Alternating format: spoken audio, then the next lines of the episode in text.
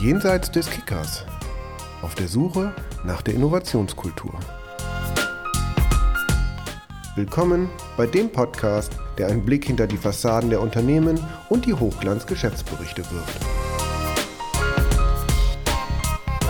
Mein Name ist Jörn Rings und ich unterhalte mich mit Geschäftsführern, Geschäftsführerinnen, Vorständen. Menschen, die eine Vision für die Zukunft ihrer Organisation haben.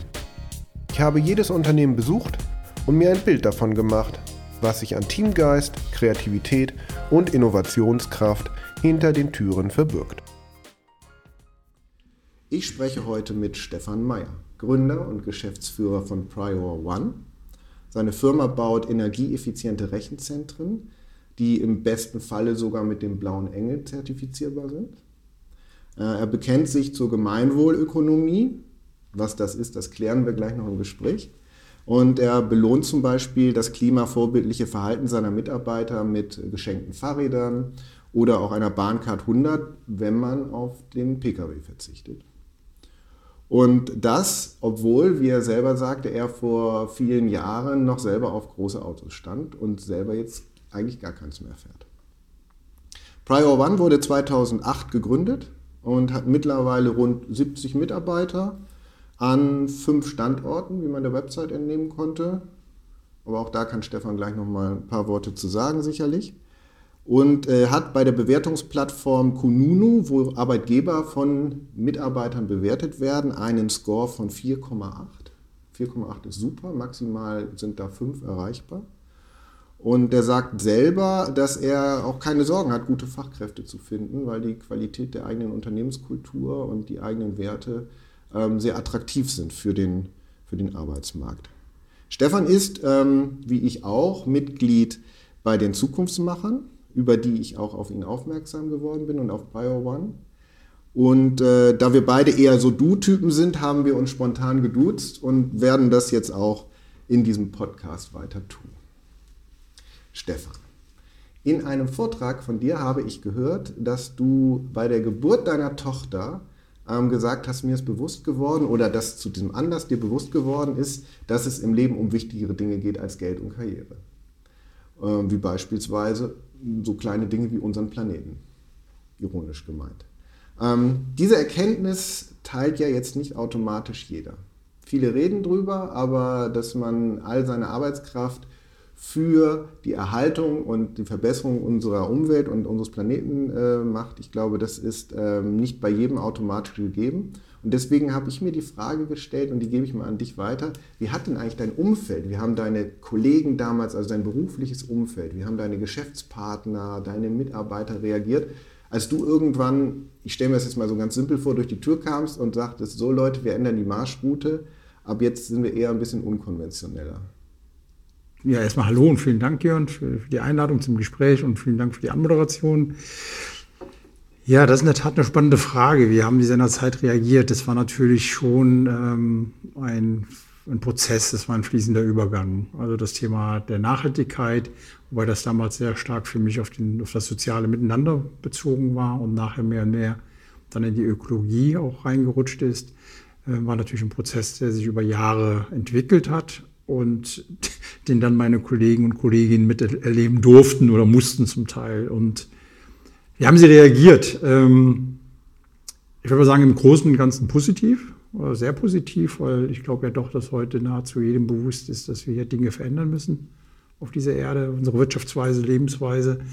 Ähm, mir wurde aber auch vorgehalten und sicherlich zu Recht, es dann auch manchmal überzogen zu haben. Ne? Also wenn man so eine Position vertritt, läuft man ja Gefahr und davon bin ich auch wirklich nicht äh, befreit von dieser Gefahr, auch zu überziehen und vielleicht auch zu viel zu fordern. Obwohl ich mich immer darum bemüht habe zu erkennen, was kann ich eigentlich noch im Unternehmen transportieren und wann fange ich an, ja, auf, dem, auf meine Kolleginnen und Kollegen persönlich einzuwirken. Also wie viel Recht habe ich überhaupt? Wie weit darf ich gehen? Das war schon immer eine Frage. Und trotzdem habe ich anscheinend manchmal auch überzogen.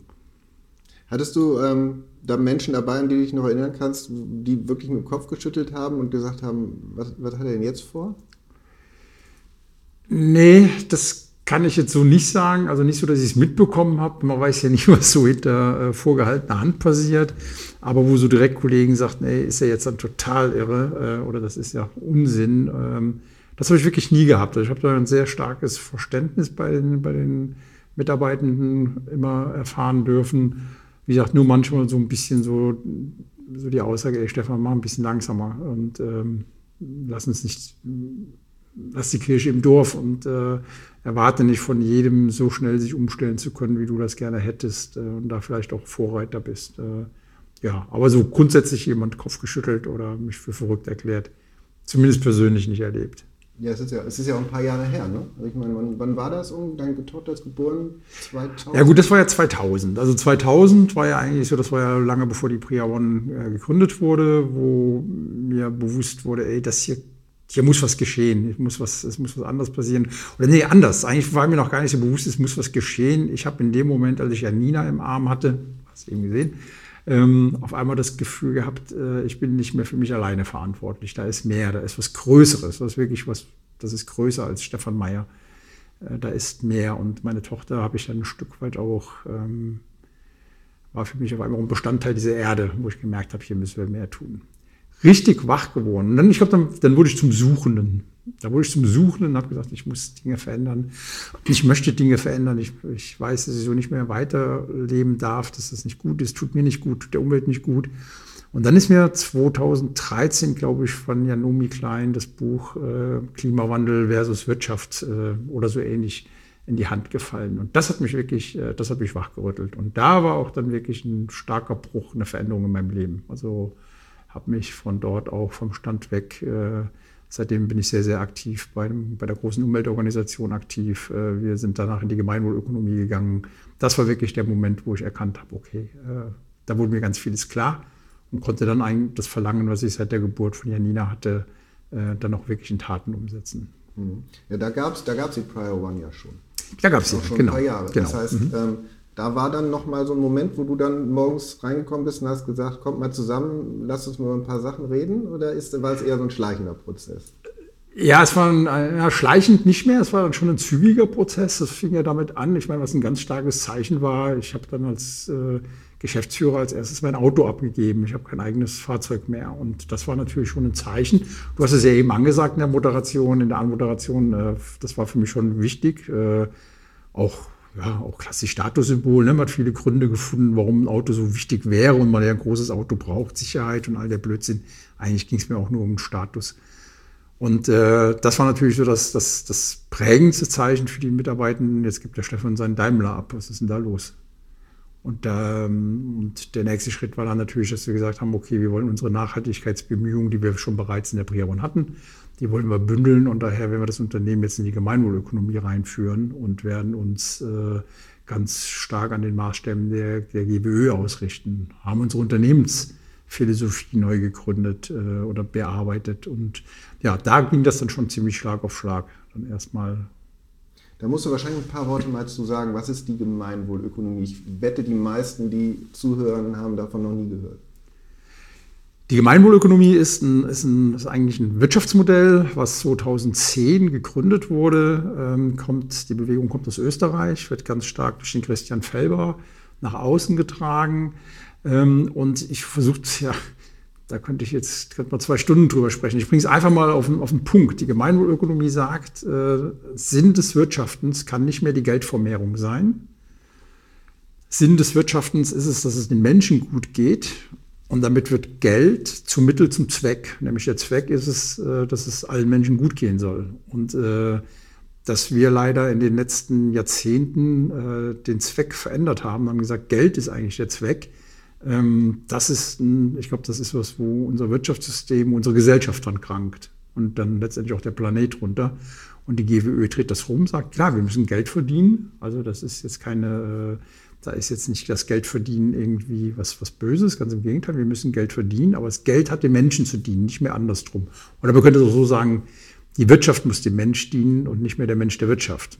Das ist einfach das falsche System, was wir heute haben, dass wir heute ja, ja manchmal das Gefühl haben, dass Menschen nur noch äh, Zuchttiere für die Wirtschaft sind und das kann nicht sein, sondern die Wirtschaft muss dafür sorgen, dass es uns gut geht. Das ist der einzige Sinn und der einzige Zweck der des Wirtschaftens, ob es im Unternehmen ist oder ob es äh, in der Volkswirtschaft ist oder in der globalen Wirtschaft. Mhm.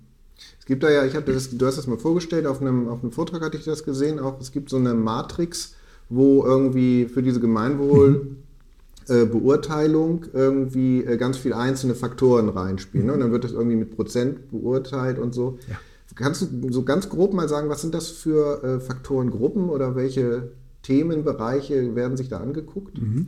Das ist die Bewertungsmatrix. Da schaut man sich an, zum Beispiel, wie ist die äh, ökologische Nachhaltigkeit, wie ist das soziale Miteinander, wie ist die Partizipation, wie werden mit Mittel, wie werden die verwendet. Also ähm, das sind so Faktoren, die werden sich angeschaut. Und dann gibt es Berührungsgruppen, das sind die Mitarbeitenden, das sind Stakeholder äh, wie Gesellschafter oder auch äh, Partnerunternehmen, es sind Wettbewerber, sind damit gemeint, ähm, sind Lieferanten damit gemeint. Und das wird in dieser Matrix übereinander gelegt, indem man zum Beispiel schaut, okay, was für eine Einwirkung haben wir zum Beispiel, oder wie ist das ethische Verhalten in Bezug auf Kundensituationen? Ja, da wird also bewertet.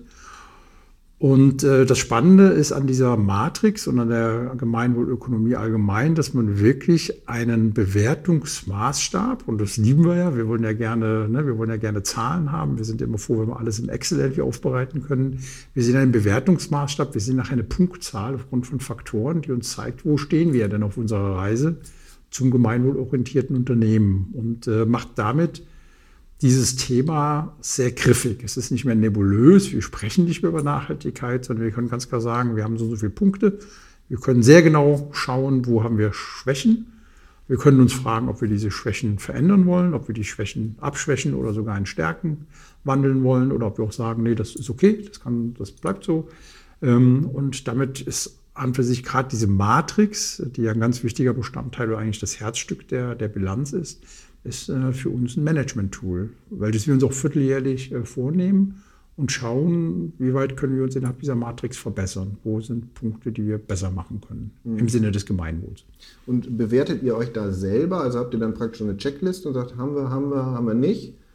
Also was weiß ich, ne? ja. diese Bahncard 100 Geschichte, ja. gibt es da irgendwo so eine Checkbox, mhm. die man dann macht und sagt, stellen wir den Mitarbeitern zur Verfügung mhm. und dann fließt das irgendwo rein oder kommt da einer und fragt euch und prüft euch. Ja, ja, da kommt jemand. Also das wird, äh, wir haben jetzt die zweite Bilanz gemacht, da kommt von außen, kommen, äh, äh, kommen Prüfer, die von der Gemeinwohlorganisation quasi zertifiziert sind, äh, diese Prüfung abzulegen und die quälen uns ziemlich. Ne? Also da was, was an Kennzahlen anschleppen musst und du kommst halt nicht mehr damit hin, äh, wie gesagt, bei sonstigem Nachhaltigkeitsberichte mit Aussagen, sondern musst das belegen. Wenn wir sagen, wir kompensieren unseren CO2-Ausstoß, dann müssen wir das belegen. Aber auf, ansonsten wird das nicht, läuft das nicht positiv in das Punktesystem ein. Wenn wir sagen, wir haben eine ethische Kundenbeziehung, dann müssen wir das belegen, das müssen wir beweisen. Dazu müssen, äh, da müssen wir vorlegen, was gibt es da für Maßnahmen, wo haben wir in der Vergangenheit besonders ethisch gehandelt, was gibt es für, für Anweisungen, wie, wie ist der Vertrieb äh, aufgestellt. Das wird alles bewertet und äh, diese äh, Matrix, diese Punktzahl oder diese Bilanz wird dann durch einen Auditor erstellt. Also wir erstellen quasi die Bilanz, schreiben die vor, aber die wird dann geprüft, abgenommen und verändert äh, durch die Auditoren. Mhm. So eine, so eine ethische Kundenbeziehung äh, fällt da auch rein, dass du mal gesagt hast, dass ihr für bestimmte Berufsgruppen gar nicht arbeitet, wie Waffenlieferanten und sowas? Mhm. Ja, also da fällt zum Beispiel drunter, dass wir sagen, okay, es gibt, äh, klar, also das eine ist natürlich fällt darunter, dass wir mit gewissen Branchen gar nicht zusammenarbeiten. Ne? Dass wir sagen, okay, jetzt gerade für Rüstungsherstellung, schönes Beispiel, arbeiten wir nicht für. Grundsätzlich lehnen wir ab. Äh, für die für die Großschlachtindustrie äh, aller Tönnies arbeiten wir nicht, lehnen wir ab. Also hatten wir vor kurzem noch eine Anfrage gehabt, ähm, tun wir nicht. Dazu gehört aber auch, dass wir zum Beispiel einen Vertrieb haben oder unsere Vertriebskollegen die keine Provision bekommen. Die kriegen auch keinen Bonus für Verkaufsabschlüsse. Ähm, sie haben ein Festgehalt und sollen damit die Kunden gut beraten. Ähm, es ist ganz klar festgelegt, ähm, dass wir unseren Kunden, ich sag, wir sagen das immer so, dass wir unserem Kunden das beraten oder das anbieten, was wir für uns selber mit unserer Erfahrung kaufen würden und äh, wir eher äh, die Projekte reduzieren, anstatt zu vergrößern, wenn wir sehen, dass der Kundenanspruch einfach nicht passt, weil er zu groß ist. Und ähm, das ist auch, da gibt es auch bei uns gar ganz klare Anweisungen an die Berater und auch an die Vertriebskollegen und Kolleginnen. Ähm, und das ist auch zwingend umzusetzen. Also wir verkaufen nichts, also wir, wir, wir drücken dem Kunden nichts auf, von dem er nicht überzeugt ist, dass es in seiner Situation für ihn das Richtige ist. Und das ist dann so, und diese Dinge fließen dann in diese Bewertung kunde, äh, ethische Kundenbeziehung mit ein und geben dann eine Punktzahl ab. Ja, okay, super. Wie steht ihr da so im Vergleich mit anderen? Oder gibt es das überhaupt? Also gibt es da so eine Art Ranking in der Branche oder im, in der Region? Oder? Nee, leider nicht. Äh, du meinst jetzt äh, in der Punktzahl? Oder? Ja, genau. Achso, okay. Weil ich meine, es fällt natürlich einem Unternehmen wie euch, wird es wahrscheinlich ja. schwerer genau. fallen als, ich sag mal, dem, äh, keine Ahnung was, eine Naturschutzjugendorganisation. Klassisch Greenpeace zum Beispiel ist ja eine Organisation, die nach Gemeinwohlökonomie äh, auch bilanziert hat und die haben natürlich äh, fast doppelt so viele Punkte wie wir sie haben ähm, oder als wir sie haben. Ähm, das ist klar. Und daher ist so der Vergleich ist ganz schwer. Wir könnten uns höchstens vergleichen mit Unternehmen unserer Branche, aber in unserer Branche gibt es leider wenig Unternehmen oder ich kenne noch keins, welches sich äh, mit der GWÖ auseinandersetzt. Ähm, das ist schon noch so leider, leider, leider so ein bisschen äh, ungewöhnlich, dass Unternehmen, die so aus dem Tech-Bereich kommen wie wir, ähm, sich mit der GWÖ auseinandersetzen. Dabei haben wir die größten haben wir die größten Hebel. Wir sind in einer sehr energieintensiven Wirtschaft. Das heißt, wir haben die großen Hebel. Wir haben wirklich gute Ansätze oder wir haben viele Ansatzmöglichkeiten, Dinge besser zu machen. Daher ist es mit den Vergleichen ganz schwer. Ich kann mich mit einer, oder die, ich glaube, die, die Soul Battle, ich weiß nicht, ob ihr das was sagt, ein Social Entrepreneur äh, aus, ähm, aus Berlin, die diese wiederbefüllbaren Flaschen machen, die haben nahezu 800 Punkte. Wir haben 405 Punkte. Da kommen wir niemals ran. Da haben wir keine Chance, weil die einfach einen ganz anderen Unternehmenszweck haben und die Unternehmen von Anfang an anders gegründet haben. Das ist aber auch nicht wichtig. Es ist für uns nicht wichtig, uns mit Greenpeace, mit Soul Battle oder mit VD äh, äh, zu, zu, irgendwie zu messen, sondern für uns ist die Veränderung im Unternehmen das Wichtige. Ja? Also der Benchmark gegen uns selbst. Was hat sich in den zwei Jahren verändert? Und wir sind irgendwie, ich glaube, von 336 Punkte jetzt auf 405 hat sich unser Ranking verändert und das war mehr, als ich dachte. Da kann man dann wirklich Punkte sehen, wo wir sagen, hier sind wir besser geworden im Sinne des Gemeinwohls. Und wir sehen aber auch einzelne Punkte, wo sich vielleicht sogar ein bisschen rückwärts entwickelt hat, wo wir dann genau hinschauen müssen und uns fragen, warum ist es so und äh, uns überlegen, zukünftig dort besser zu werden. Mhm. Das ist tatsächlich ganz spannend, ähm, weil ich hatte ja vorhin erzählt, dass ihr bei Kununu so eine gute Arbeitgeberbewertung habt.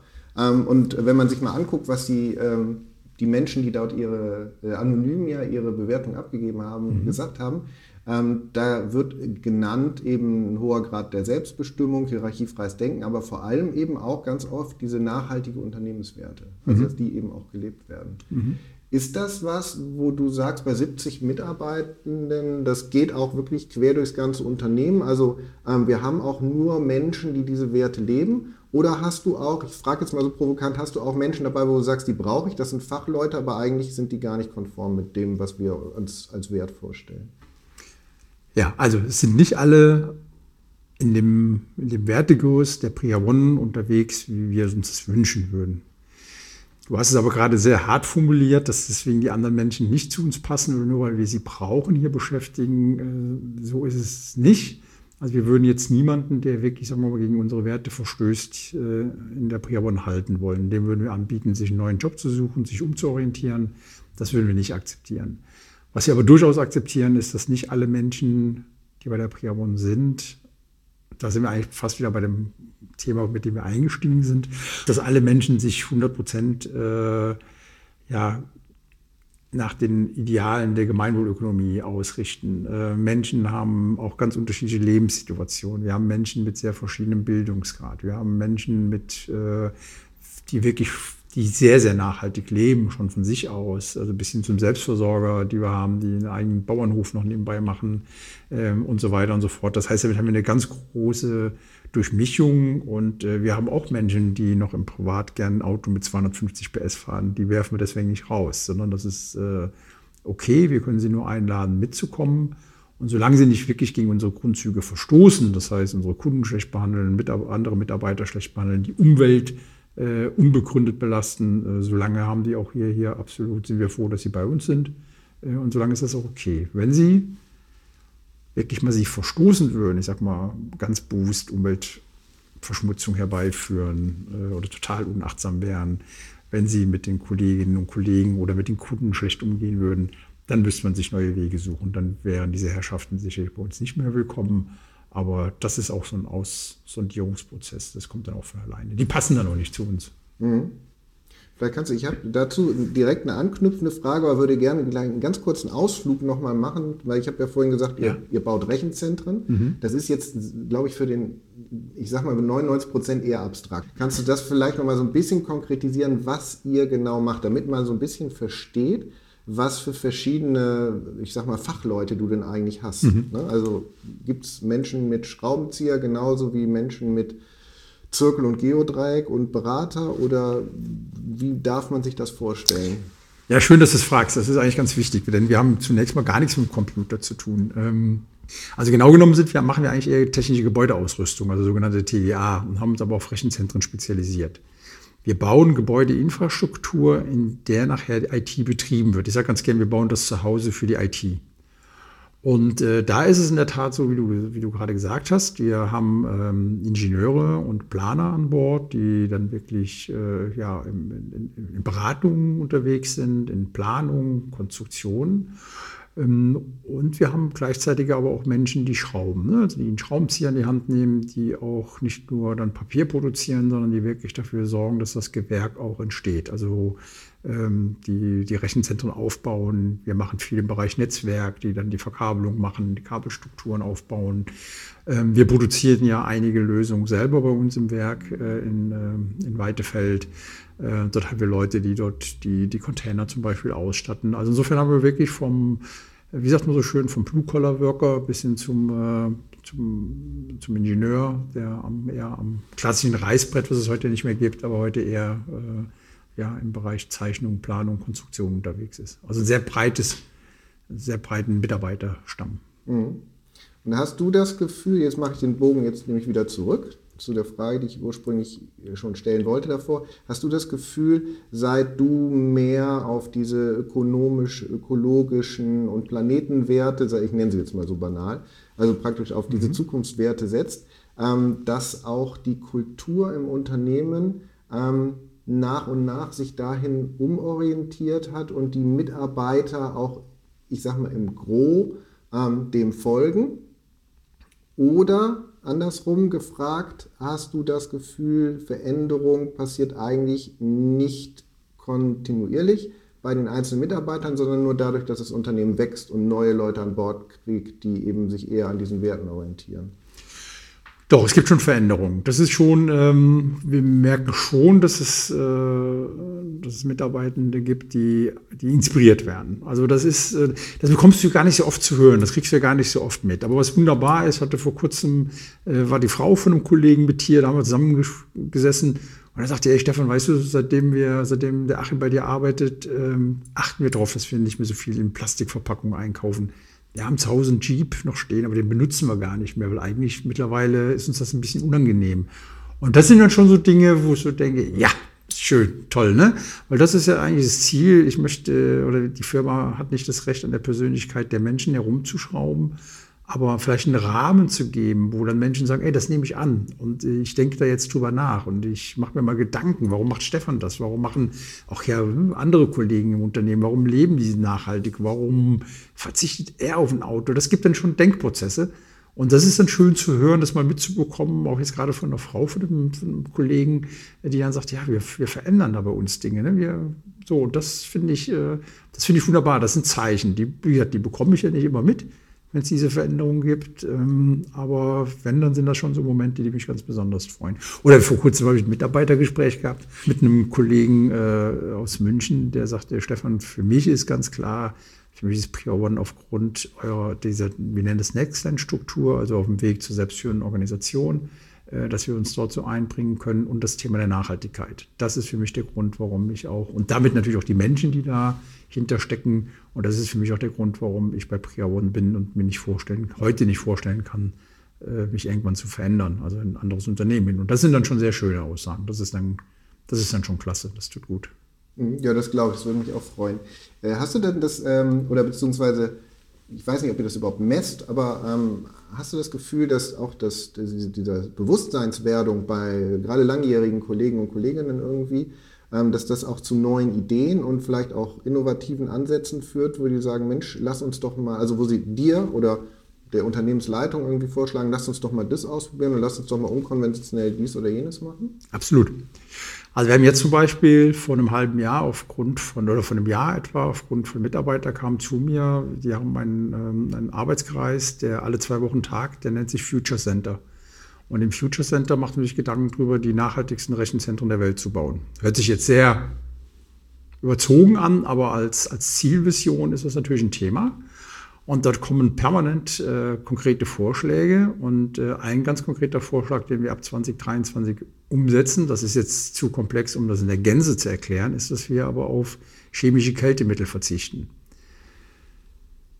Sagen wir einfach so, um es zu verkürzen, diese, diese, diese Entscheidung, die auch festgelegt wurde als Gesellschafterbeschluss, dass wir ab 2023 äh, keine äh, klassischen Kältemittel mehr einsetzen, kann uns Millionen kosten. Das kann uns Millionen an Umsatz kosten, wenn wir es nicht schaffen, in dieser Zeit ausreichend Alternativen herzustellen. Und gerade in den Bereichen, wo wir unterwegs sind, in sehr kleinen Rechenzentren, gibt es noch relativ wenige Lösungen zu klimatisieren der Rechenzentren äh, mit natürlichen Kältemitteln. Das heißt, wir haben dort jetzt einen Forschungsauftrag rausgegeben von nahezu sechsstellig, ähm, weil wir müssen sehen, dass wir, ja, wir haben jetzt noch, äh, was haben wir denn noch, 14 Monate Zeit dann müssen wir dort neue Technologien haben. Und das ist ganz klar durch die Mitarbeitenden gekommen. Die kamen, haben das vorgestellt, haben gesagt, hier, wir würden das gerne, wir halten das für richtig, dass, es dann dass wir das irgendwann abbauen. Die sind eigentlich davon ausgegangen, dass wir auf 2025 gehen. Und dann haben wir gesagt, okay, wir machen das auf 2023 und, äh, und äh, wir tun das auch kund. Ne? Also wir bauen auch die Brücken ab. Wir haben keine oder kaum noch eine Chance zurückzugehen. Das heißt, wir müssen wirklich mit Hochdruck rangehen. Und wie gesagt, aus dem Grund auch einen Entwicklungsauftrag vergeben und lassen uns das gerade richtig viel Geld kosten. Ist aber gar nicht das Wesentliche. Das Wesentliche ist, das kam von den Mitarbeitenden. Das kam aus diesem Bereich heraus, Future Data Center, äh, Bezug auf Nachhaltigkeit. Das heißt, ihr habt im Gegensatz zu anderen, die häufig eine Innovation entwickeln und dann sagen, so jetzt lass uns mal gucken, dass wir den Markt damit fröhlich machen. Ihr habt das Ziel, formuliert für die Innovation und habe gesagt, ne, das ja. wollen wir erreichen. Aber die Innovation selber ist noch gar nicht sozusagen in der, in der Schublade. Genau. Die haben wir noch nicht. Da ist noch ein, äh, im Moment stehen wir da auf einem hohen Sprungbrett und äh, haben alle ein bisschen Angst. Aber wir sind am Springen oder der Sprung ist eigentlich, wir sind unterwegs und es gibt da kein Zurück mehr und es ist so. Und wir müssen uns sau sehr saubere Argumentationsketten aufbauen, weil das für unsere Kunden auch eine Belastung ist. Es wird teurer für unsere Kunden. Aber es gibt auch technologisch äh, sehr gute Gründe dafür, äh, darauf einzuschwenken. Aber insofern haben wir dann in Folge, hat sich dann, natürlich haben sich bei uns jetzt Ingenieure, wie gesagt, wir haben externe Entwickler an Bord genommen. Äh, wir sind heute bereits mit Marketing und Vertrieb äh, in der Argumentationsketten am Aufbauen. Das QM ist einbezogen. Also das ist wirklich ein, ein Thema, das ist sehr, sehr komplex. Das wird uns auch eher mehr kosten als der reine Entwicklungsauftrag. Das heißt, es wird uns mehr als einfach sechsstellig kosten. Äh, glauben aber damit ein Stück vorne zu sein. Und wie gesagt, und nochmal, was ich wichtig finde, dieser Impuls kam durch die, durch die Kollegin aus dem Future Center, welches sich schon aus eigener Kraft gegründet hat. Und jetzt kommen die mit solchen Forderungen und setzen die dann ja auch durch bei uns. Ja, das ist, also ich finde es großartig. Ich glaube auch, ähm, gerade auch jetzt in der aktuellen politischen Debatte, und auch durch die Veränderung jetzt in der Bundesregierung und so könnten da für euch auch Türen aufgehen, die genau dazu passen. Sehen wir auch so. Ne? Weil du hast gerade jetzt auch ganz jung, ja, auch im Grunde genommen im Vorfeld auch der, der äh, Bundestagswahl, hattest du ja plötzlich immense Gesprächsbedarfe auf allen, auf allen Ebenen zu diesem ganzen Thema, wie können wir eigentlich den Klimaschutz noch verbessern, wie können wir noch besser werden und so. Das war ja früher, war es ja immer so ein bisschen eher stiefmütterlich, ja, wir ja. reden da mal drüber aber jetzt scheint es so eine, eine breitere Masse auch zu erwischen. So, und äh, ich glaube, das hat sich auch in den Ergebnissen der Bundestagswahl dann wiedergespiegelt, dass das ein Thema ist. Und deswegen, also ich persönlich, mich würde es sehr überraschen, wenn wir jetzt nicht ähm, da mehr, ähm, mehr politische äh, Anforderungen auch finden werden, wo ihr dann vielleicht Lösungen für habt, die andere noch nicht haben, wenn es euch gelingt, da was zu finden. Wird uns gelingen. Aber wir brauchen das auch. Ich glaube, wir das Thema, ich glaube, es ist ja, es ist ja, es ist ja eigentlich absolute Wahnsinn. Ich meine, selbst die heutigen Parteien, ne, selbst auch die Grünen, die mit an der Macht sind, haben eigentlich keinen Paris-konformen Klimaschutzplan vorgelegt. Äh, und das ist der Wahnsinn. Es geht ums Überleben der Menschheit. Das hört sich, das hört sich immer so groß an, dass deswegen man es schon wieder, schon wieder wegtaucht. Aber das ist einfach Wahnsinn, was da passiert. Und Ich meine, das Bundesverfassungsgericht hat es im April gesagt, hat gesagt, es kann so nicht mehr weitergehen, Er hat die Bundesregierung dazu verdonnert, einen neuen Klimaschutzplan zu machen. Ich weiß nicht, ob du es mitbekommen hast. Gestern kam gerade raus, dass äh, Total äh, seit 1971 ähm, eigene Untersuchungen hat, die den Klimawandel ganz klar beschrieben haben. Und man hat sich keine Gedanken darüber gemacht, wie kommen wir jetzt damit klar. Oder auch, man hat auch diese Studien gar nicht angezweifelt, man hat das anerkannt. Und das Einzige, wo man sich darüber Gedanken gemacht hat, wie man trotzdem sein schwarzes Öl noch verkaufen kann. Und das ist was, da könnte ich wirklich ausrasten. Ich finde, das ist ein Verbrechen an der Menschheit. Und das gehört für mich auch, äh, das gehört, die verantwortlichen Personen gehören vor Gericht gestellt, weil äh, diese Schäden, die wir haben, die wir heute schon zu tragen haben, gucken wir ins Ahrtal, gucken wir dort, wo Menschen, der, die, der Welthunger nimmt wieder zu aufgrund des Klimawandels, das ist nicht mehr akzeptabel. Und ähm, ja, genau. Also insofern müssen wir gucken, dass wir hier unseren kleinen Beitrag bei der Prior One auch dazu bringen und nicht nur über die große Politik uns ärgern. Ja, das ist eine spannende Nachricht eben, von der du berichtet hast, die ich auch irgendwie gestern gelesen habe, die mir auch ins Auge gesprungen ist, weil ich in, genau in diesem Jahr geboren bin und habe gedacht, alter Schwede, also ne, das Wahnsinn, ist ne? jetzt 50 Jahre her und äh, tatsächlich ähm, einfach in den Schubladen weggeschlossen. Ähm, ihr habt auf eurer Internetseite habt ihr so einen Blog, da schreibt ihr auch viele Sachen über äh, so Themen wie Nachhaltigkeit, ressourcensparende Rechenzentren und äh, auch so technische Geschichten. Und ich glaube, genau da habe ich auch gelesen, dass in Frankfurt, wo ja so ein Internetknoten ist äh, und wo sehr viele Rechenzentren stehen, 20 Prozent des Strombedarfs der ganzen Stadt nur von Rechenzentren in Anspruch genommen wird. Was ich mir gar nicht vorstellen kann. Weil ich hätte jetzt gesagt, da gibt es ja auch Industrie drumherum und die ganzen Banken und Bürotürme, mhm. die da stehen, die werden ja auch jede Menge fressen. Aber ein Fünftel der Energie, äh, des, des Stromes nur für Rechenzentren, ja. das finde ich schon faszinierend. Ähm, ich weiß gar nicht, wie ich die Frage formulieren soll, ohne sie jetzt zu groß zu machen. Hast, hast, habt ihr ein Konzept, wie man diese 20 Prozent wieder kleiner kriegen kann? Oder eine Idee sagen? Die Frage ist wirklich zu groß und gerade ja. weil wir auch bei diesen großen Datacenter nicht zu Hause sind. Aber es gäbe in der Tat ja viele Konzepte und äh, da hatten wir ja auch also wie gesagt, da gibt es wirklich gute Ansätze und es ist in der Tat so erschreckend und kaum jemand bewusst, also dass die Datencenter mehr Strom verbrauchen als der Fraport. Und Frankfurt ist ja nur wirklich einer der größten Flughäfen äh, in Europa.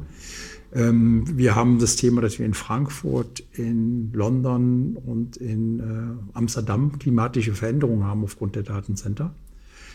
Ganz spannend, in Amsterdam dürfen noch keine Rechenzentren mehr gebaut werden, ähm, weil es einfach äh, klimatische Veränderungen gibt. Ähm, und ja, wir müssen da reagieren. Es gibt natürlich ganz viele Möglichkeiten. Eines der großen Probleme ist nach wie vor, die Rechenzentren sind heute recht effizient. Das ist echt kein Thema. Da haben die Betreiber, weil es einfach um Geld geht, wirklich vieles getan. Aber zum Beispiel das Thema der Abwärme ist immer noch nicht gelöst. Wir schießen die gewandelte Wärme, also die elektrische Energie, die wir in thermische wandeln in den Rechenzentren, werden zum ganz großen Teil einfach noch in die Umwelt abgegeben. Das heißt, ähm, diese Wärme, anstatt diese zu nutzen, indem wir die in Fernwärmenetze reinführen oder sonstiges, das wird einfach noch nicht in der Breite getan. Und das ist ein Unding. Da gehört auch in meinen Augen, musste auch der, gegebenenfalls auch der Gesetzgeber regularisch eingreifen. Oder wir haben heute schon mal über das Thema CO2-Steuer gesprochen. Man könnte ja eventuell auch Vergütungen anbieten, wenn man die Wärme nutzt. Ähm, da müsste man unbedingt rangehen. Aber da ist jetzt leider eine Priya One zu klein, um wirklich dort Einfluss zu nehmen und äh, dort ernsthafte Veränderungen hervorzutreiben. Daher müssen wir uns dort fokussieren auf die Dinge, die wir tun können. Ja gut, aber ihr habt zumindest die Fachkompetenz und könnt ja, ja mitreden. Ne? Das ja. finde ich schon ganz spannend. Das machen wir auch, da schreiben wir auch drüber. Wir schreiben schon auch da über Ideen. Es gibt da zum Beispiel so ein, so ein, so ein so eine Vision von uns mit zehn Maßnahmen. Das beginnt von Cradle to Cradle, also dass wirklich Rechenzentren auch wieder komplett wiederverwendet werden. Das ist ja eigentlich auch ein Unding, dass wir Rechenzentren nach einigen Jahren ähm, abbauen, Technik rausreißen, weil, weil einfach äh, weil, weil Technologie nicht mehr funktioniert, anstatt wiederzuverwenden, anstatt zu reparieren.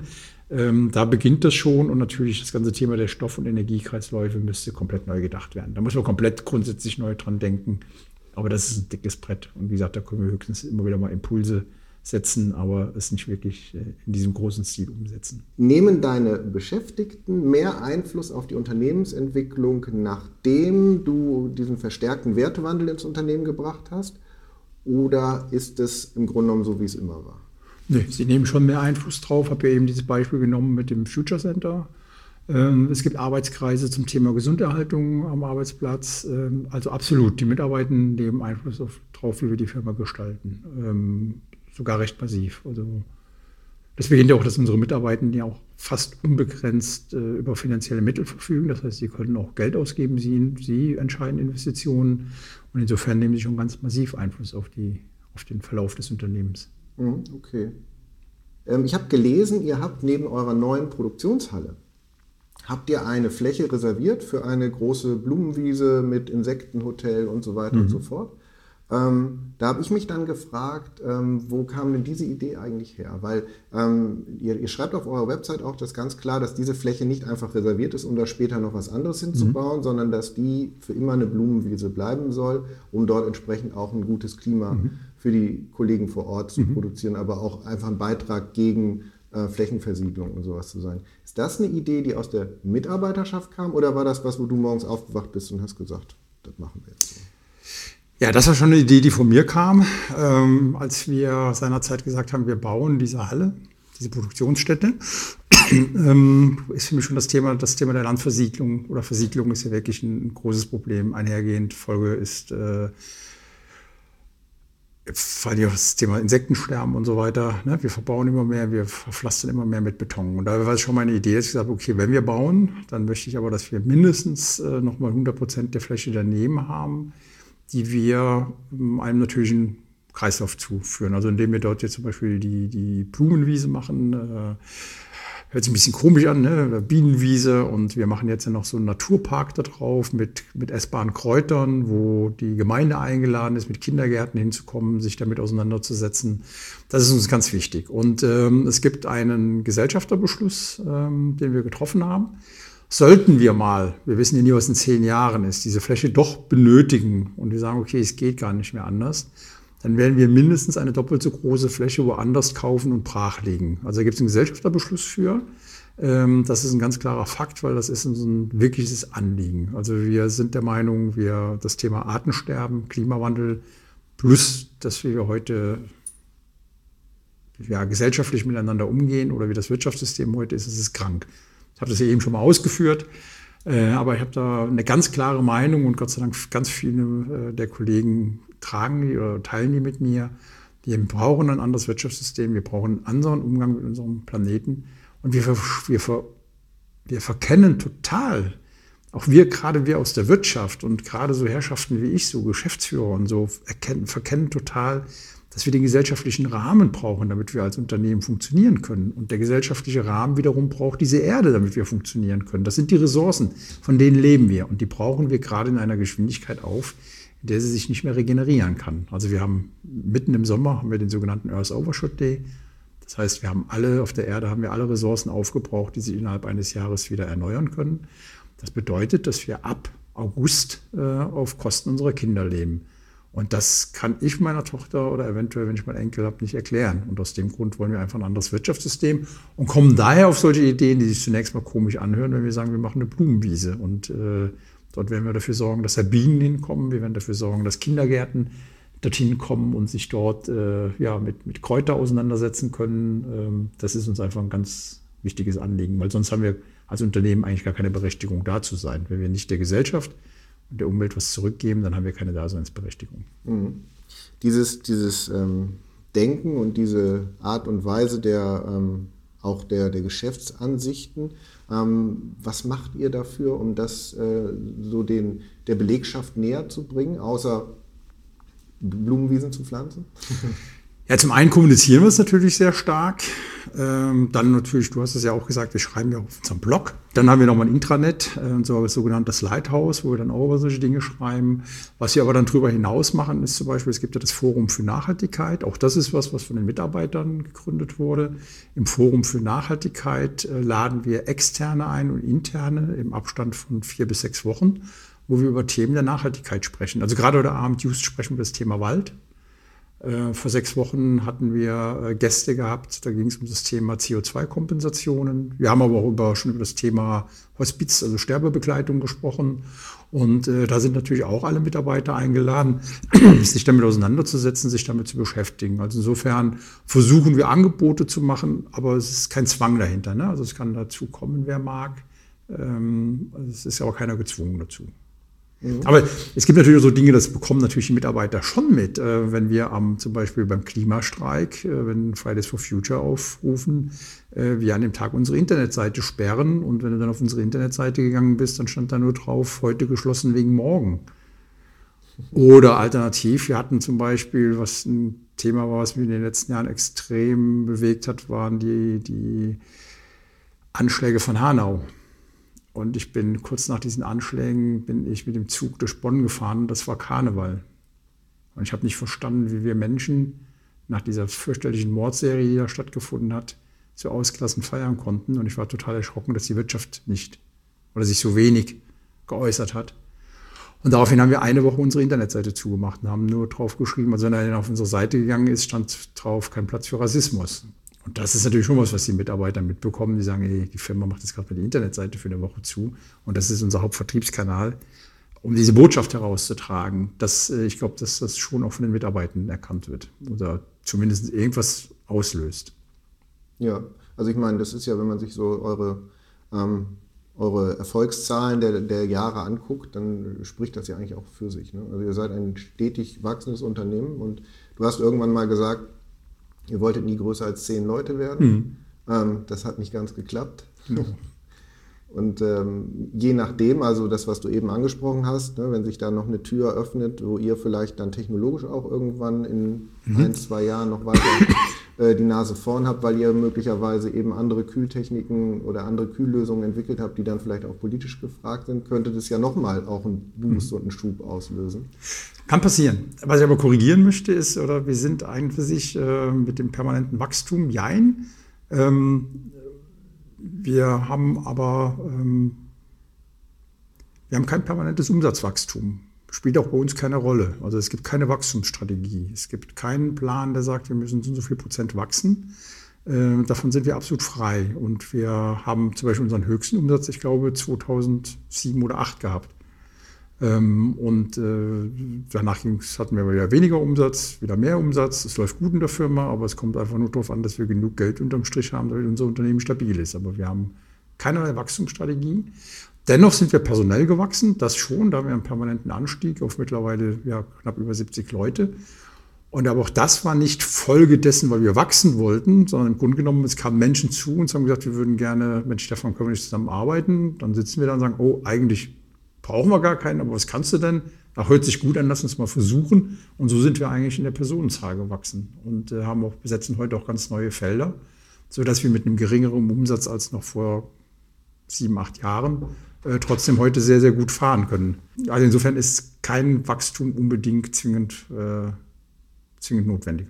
Okay, aber das ist das Ziel, was du ja mal formuliert hast, ne? irgendwie ähm, wirtschaftlich erfolgreich zu sein, um das dann eben auch zu nutzen, um äh, das in ich sag mal, äh, im erweiterten Sinne für den Planeten irgendwo mhm. nützlich einzubringen, ähm, ist ja dann durchaus nicht falsch. Nee, das ist richtig. Was ich aber gerne auch noch korrigieren möchte, ist, oder also nicht korrigieren, ne, du hast ja vollkommen richtig, aber wenn wir das so stehen lassen, entsteht, glaube ich, so der Einsatz, als wenn wir nur so altruistisch unterwegs wären. Also wir verdienen schon Geld. Ähm, der Ralf Stadler und ich, also mein Mitgesellschafter, wir haben uns zwar jetzt seit einigen Jahren keine, keine Ausschüttungen mehr genommen, aber wir haben durchaus gute Einkommen. Also uns geht's gut. Also wir sind nicht so, dass wir jetzt äh, da auf alles verzichten, sondern wir versuchen schon das Gleichgewicht und wir finden, Nachhaltigkeit heißt ja eigentlich, dass Ökologie, Ökonomie und Soziales im Einklang steht und dass wir da halt eine Balance haben. Wir wollen nur nicht Gewinnmaximierung auf Teufel komm raus. Das kann nicht unser höchstes Ziel sein sondern es ist auch in unserer Vision festgeschrieben als eines der drei Ziele. Äh, und das finden wir wichtig. Aber uns geht es gut. Ne? Also äh, nicht, dass der Eindruck entsteht, wir würden hier entweder am Hungertuch nagen oder ich selber äh, könnte kaum leben, weil ich alles abgebe. So ist es nicht. Ich habe durchaus ein sehr, sehr gutes Einkommen ähm, und damit können wir auch gut leben. Und wir zahlen auch gute Gehälter hier. Ähm, und ich glaube, das ist alles im guten Gleichgewicht. Da kommt es auch drauf an. Ja, ich glaube, deswegen seid ihr auch einfach ein gutes Beispiel dafür um zu zeigen, ne, dass es eben den Unterschied gibt zwischen ähm, dir geht's gut und du gibst was Gutes zurück. Mhm. Und dir geht's gut und du wächst einfach nur und äh, um damit es dir noch besser geht. Mhm. So, und dieses Denken. Das würde, ich würde gerne reinkrätschen, wenn ich es darf. Ja, mach. Uns geht es nicht nur besser, weil wir mehr haben. Das ist ja der Fehler. Ne? Das sehen wir, am, dass wir uns ja ausrichten. Wir sprechen Wohlstand, setzen wir gleich mit steigendes Inlandsprodukt. Das ist was ein Unsinn. Uns geht es besser, wenn wir uns wohlfühlen mit dem, was wir tun und wenn wir ausreichend Mittel zur Verfügung haben, um satt zu werden, um gut leben zu können, um uns auch was leisten zu können. Ähm, aber das Mehr macht uns nicht glücklicher. Das wissen wir auch aus wissenschaftlichen Studien, dass auch eine Einkommensgrenze gibt es ein bisschen unterschiedliche Zahlen, man spricht von 70.000 Euro oder so, dass man ein Mehr an Geld einen nicht mehr glücklicher macht. Deswegen ist es trotzdem nicht schädlich, wenn man mehr hat, aber es macht einen nicht mehr glücklicher. Das heißt also, Wohlstand hat für, für mich vor allen Dingen nichts mit, mit, äh, mit einer weiteren Zuwachs von Vermögen oder von Monatseinkommen zu tun. Das muss passen, das muss sicher sein, ich muss auch für die Zukunft sicher sein, aber dann hat es wirklich keinen Einfluss mehr auf mein Wohlempfinden. Oder Wohlbefinden, so. Mhm. Ja, ein wichtiger Punkt. Du hast mal gesagt, ähm, ich weiß gar nicht, wo ich es her habe, aber irgendwo gab es ein Zitat, ähm, dass du den Gedanken hattest bei der Geburt deiner Tochter, ähm, die ich ja eben auch kurz kennenlernen mhm. durfte, die jetzt 21 ist? Mhm, genau. Genau. Und du hast gesagt, ähm, wie soll ich äh, meiner Tochter eigentlich mal entgegentreten, wenn sie mich in 20 Jahren fragt, bei ihrer Geburt, ne? also praktisch jetzt gerade erst, warum hast du eigentlich nichts gemacht? Ja. Wieso hast du nichts Positives beigetragen, um unseren Planeten zu retten?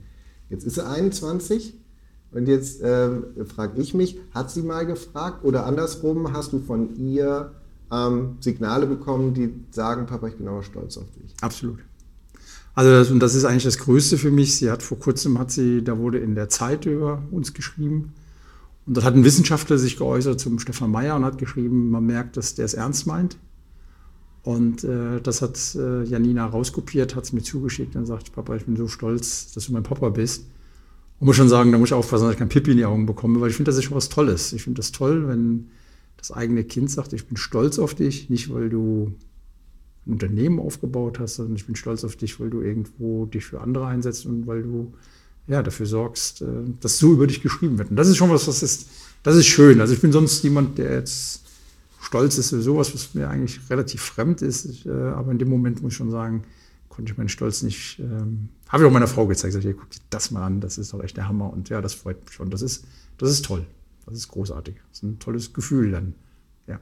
Sehr schön. Ich finde, damit beenden wir jetzt auch unser Gespräch, weil Wunderbar. das ist ein sehr schöner Schlussgedanke. Vielen Dank, Stefan. Ja, danke, Jörn. Vielen Dank fürs Gespräch. Danke.